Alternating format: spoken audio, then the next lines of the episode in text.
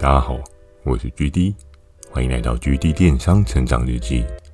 通过每周十分钟的电商成长故事，帮助你更加理解电商市场的运作。在上一集呢，有跟大家聊到曾经的三人进攻。我觉得在每份工作当中，如果你有机会跟人家团队合作，去朝着一个目标迈进，是一个还蛮不错的经验过程。曾经让我回想起了我在第一份工作，当时我们的那个小队，大家为了做出很好的 PowerPoint，做出那一份足以让考官们觉得很不错的那一份 PowerPoint，熬夜到了快要凌晨才回家的那个时候。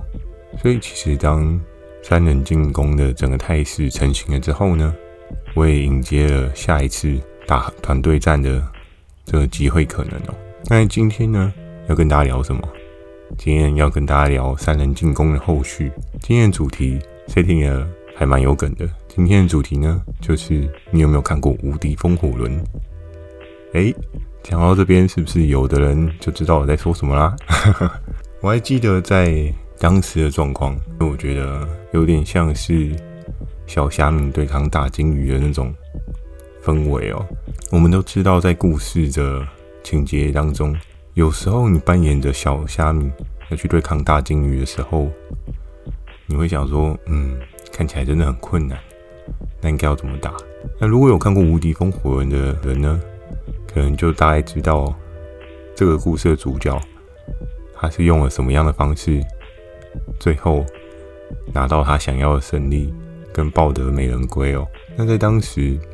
一开始的状况，在上集有跟大家简单的描述到，我们其实就是很集中火力的，他可以在传说的部分。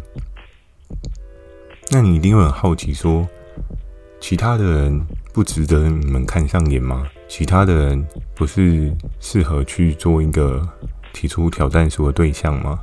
其实也不然，其他的人也有一些对应强势的商品在上面做销售哦。我跟 P 哥还有 Ice，我们三个人讨论的结果，主要是在于，今天如果要打仗呢，当你集中在某一个单一个个人的状态去做进攻，其实会比较可以避免衍生一些节外生枝的事情哦。你要想想的是说，当你今天全力以赴的在跟大魔王 PK 的时候，可是你却手残，不小心打到了旁边的小魔王或是中等的魔王。那你会引来的是什么样的问题呢？你同时要跟大魔王打，你同时要跟小魔王打，这样其实很危险呐。因为我们毕竟也只有三个人，那你不小心流弹打到了另外两个敌方阵营的人，你很有可能激起了另外两个人的仇恨意识，然后就会到最后变成是三打三的局面。那相对来讲，你就没有一个团队战的优势，因为对方也会集成一气，用团队战的方式来跟你做抗衡哦。所以当时呢，我们定调的策略就是完全集中在传说的身上，我谁都不看，我就只看传说。没办法，它最大嘛。然后在当时呢，其实我们还有另外一个策略的考量，主要是在于，如果大家还有印象，就是我一开始说整个游戏规则的状态之下。其实每个人都是一个独立的个体，那代表的是什么呢？代表的是，除了我们想要去进攻传说以外，还有没有其他人想进攻传说？诶，讲到这边是不是稍微有一点想法呢？没错，其实状况就跟你想的差不多。你不要简单的以为只有我们想要去拿下传说它的销售档次，也有可能在我们的团队当中有其他人。他们也想要分一杯羹，那只有我们的人想分一杯羹吗？No No No，这个东西很难说的，因为包含传说他们那个 team，也有可能内部的一些小虾米，他们想说从中可以得到一些额外的业绩，毕竟他在一个相对的高点，那他们也有一些对应的新人，希望能够慢慢往上爬，这是一个相对合理的状态哦。所以在整个的策略评估当中呢，其实我们觉得进攻传说是最好的选择。虽然你可能会说传说的能力这么强，他的阵容是最厉害的，可是你可能也会担心说啊，我就像是一只小蚊子，传说它可能拥有的是电蚊拍，一拍就把你拍碎了，有没有这种可能？有，可是相对来讲的话，因为双方的筹码面也都不太一样。那既然在你现在定状况之下呢，其实你就是一个零的存在，何不奋力一搏？搞不好能够挖到些什么宝藏，你也不知道。在整个策略的操作过程当中呢，传说就成为了我们的唯一的目标。然后，既然有目标，那你接下来要做什么？你不能只有一个目标，没有动作嘛？所以，其实皮哥那时候就开始，就是我们又讨论出，哎，那手上有什么样的筹码，有什么样的合作伙伴啊，可以去做一些合作经营，然后去做一些策略操作，让对应的成效达到最大化。那在当时呢，其实之前有跟大家聊到，那时候皮哥手上比较多强势的，也是食品线的合作伙伴。那生活百货类呢，我记得也只有一两只。可是其实再到我跟艾斯的部分，其实我们手上呢，当然也有各自的合作伙伴。至于生活百货类的合作伙伴呢，多半都还没有萌芽成长。可是那时候呢，S 哥他在整个经营的过程中呢，除了服饰以外，其实生活百货他也有小碰一下，就是他没有很深的经营啊。但是通常你请他去做对应的产品进货的时候，只要你有把握去跟他讲，然后最后也真的有成效，多半他也不太会去拒绝你。所以在我这边的阵容来讲的话，主要就是。依靠 S 哥他这边所给的一些帮助，然后我就会跟 S 哥讨论说：“诶，这个东西有没有考虑做一下？这个东西有没有考虑做一下？”在当时的状况呢，我觉得跟现在比起来，有点像是满地都是黄金哦。因为你要找到一个对应有一个强支撑的产品，其实并不是太难，因为在那时候电商的资讯透明化还没有这么的明显，所以在那时候呢。以我这边为首，就是找了 S 哥。那在 P 哥那边呢，他可能手上有几个合作伙伴，比较能够清楚的知道呢，就是像之前有跟大家提到的那个我的第一支爆品，就是那个黄金传输线的合作伙伴。我记得当时那个合作伙伴还蛮挺皮哥的，就皮哥跟他说：“来，我们就全部都打一波啊，这些你都帮我进货吧。”然后通常真的。这个合作伙伴呢，就也还蛮配合皮哥，他就去做对应的进货，所以其实皮哥他有对应的合作伙伴支撑，那我也有对应的 S 哥支撑，那艾斯呢？艾斯有谁可以支撑呢？艾斯在当时呢，其实他也找了一个比较中等阶级的合作伙伴，也是走生活百货的，但他的。能量状况并没有到非常的强势。我们在当时的定调呢，就可能比如说，假设 P 哥他的筹码就是他合作伙伴比较多，那所以 P 哥他的品相数可能就是以五为基准。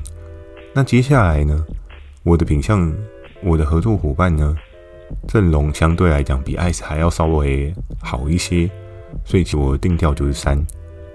那最后艾斯自己呢，P 哥就是跟他讲说啊。我们帮你是可以帮，但是，嗯，还是要靠你自己救自己啊！因为我们总不可能把合作伙伴给你，然后让你去做业绩的冲刺，这样好像也不太合逻辑。因为如果做这样的转移的话，其实也是会有一些风险的。这一点的话，在后续也可以再比较详细的跟大家说明风险到底是什么。那在当时呢，我们定调了这样的状况，等于是五加三加一。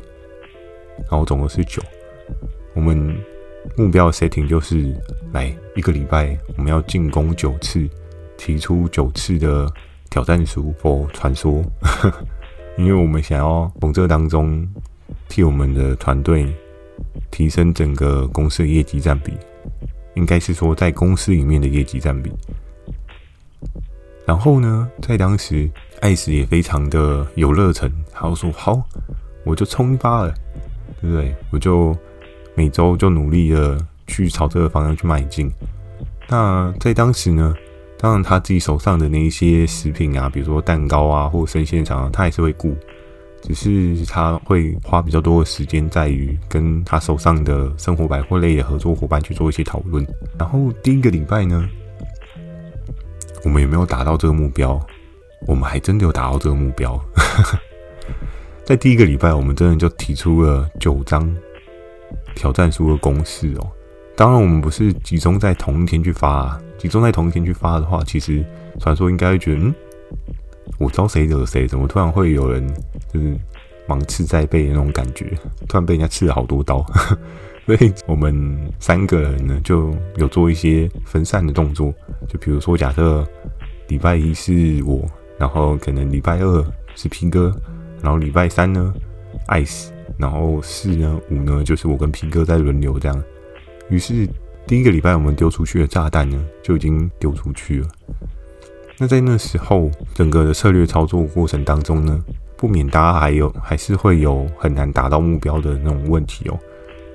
因为在当时我们的制度规则之下呢，其实是需要对应的 sample。你要让这一个策略达到极致化，你还需要做的事情，其实就是要跟合作伙伴去沟通说：哎，你这个东西能够多快到？你这个东西有没有办法今天帮我寄机车快递赶快到？由于提出挑战书的同时呢，你也必须要去证明你的产品跟对方的产品是一样的。因为尽管你图片是一样的，但是你寄来的 sample 是不一样的东西。那以 QC 他们的立场，他们会觉得说：“诶，这个东西就不一样啊，你为什么硬要跟他打？”我记得在当时，我们也有遇到说：“诶，就是合作伙伴跟我们讲说，OK，没关系，我就进这个。”结果比如说，假设是黄金。传输线好了，它寄来的是一个一般的尼龙绳的传输线，然后说啊，哦，我不是跟你讲黄金色的吗？怎么变黑色？他说哦，不好意思啊，我记错了，我拿错样品，我拿错 sample 寄给你。其实，在我们整个策略的操作当中呢，也不免会有这种小插曲出现啊。对，那那。这样子每周的操作策略呢，是否真的能够大幅的提升我们的占比，然后甚至帮助到艾斯他有一个更好的成长状况呢？其实也不太好说。但是在当时我们的想法其实也很简单，我们就觉得就试试看就对了。因为很多事情你没有尝试，其实不知道。其实，在电商整个经营的状况，就是要一直不断的去做一些测试。我还记得小时候，也不是小时候。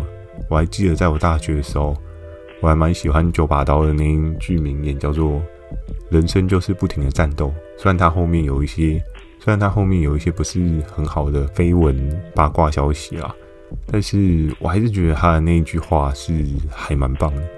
就是其实，在电商的过程当中呢，你也是要一直不停的战斗。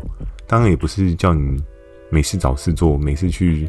跟人家叫战这样子啊，在整个经营的过程中，本来就会有一些跟别人相较去做一些抗衡的可能性。那你要为了每次的战斗做好每次的准备哦。那最终呢，我们这样子一加一加一，是不是能够大于五？我相信。大家应该都还蛮好奇后续的结果的。在每个的策略操作过程当中呢，总是会可能有失败的机会，当然也有可能会有成功的机会。如同刚刚讲到的，透过不同的试错来去试出对的产品。至于这个风火轮，最后它到底有没有成功的帮助我们达到我们想要达到的目标呢？我将会在下一集跟大家。